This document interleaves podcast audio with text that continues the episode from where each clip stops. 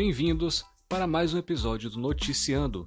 Dessa vez, vamos falar sobre anistia a impostos no valor de 1 bilhão a templos religiosos.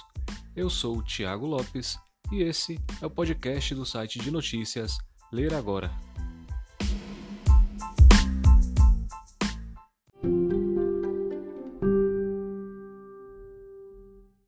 O presidente Jair Bolsonaro vai sancionar ou vetar nos próximos dias um projeto que pode anular dívidas tributárias de igrejas. Ele tem até o próximo dia 11 para decidir se isenta os templos ou não. A medida foi aprovada no Congresso e perdoa aproximadamente um bilhão de reais de multas feitas pela Receita Federal.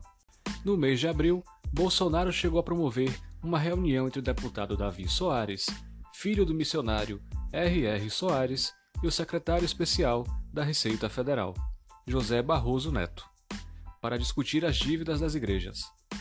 Soares é, inclusive, o autor da emenda parlamentar que introduziu, durante votação na Câmara dos Deputados, a anistia das dívidas. A anistia foi aprovada por meio de um jabuti, que é uma manobra que consiste em encaixar, dentro de um projeto de lei, uma proposta que nada tem a ver com tema em questão. Apesar das críticas, a medida foi aprovada por 325 votos contra 125. Mas de que forma as igrejas conseguiram acumular uma dívida de 1 bilhão? Se recusando a pagar a chamada CSLL, Contribuição Social sobre Lucro Líquido, além de outras contribuições previdenciárias sobre as remunerações pagas aos pastores, sacerdotes e outros líderes religiosos.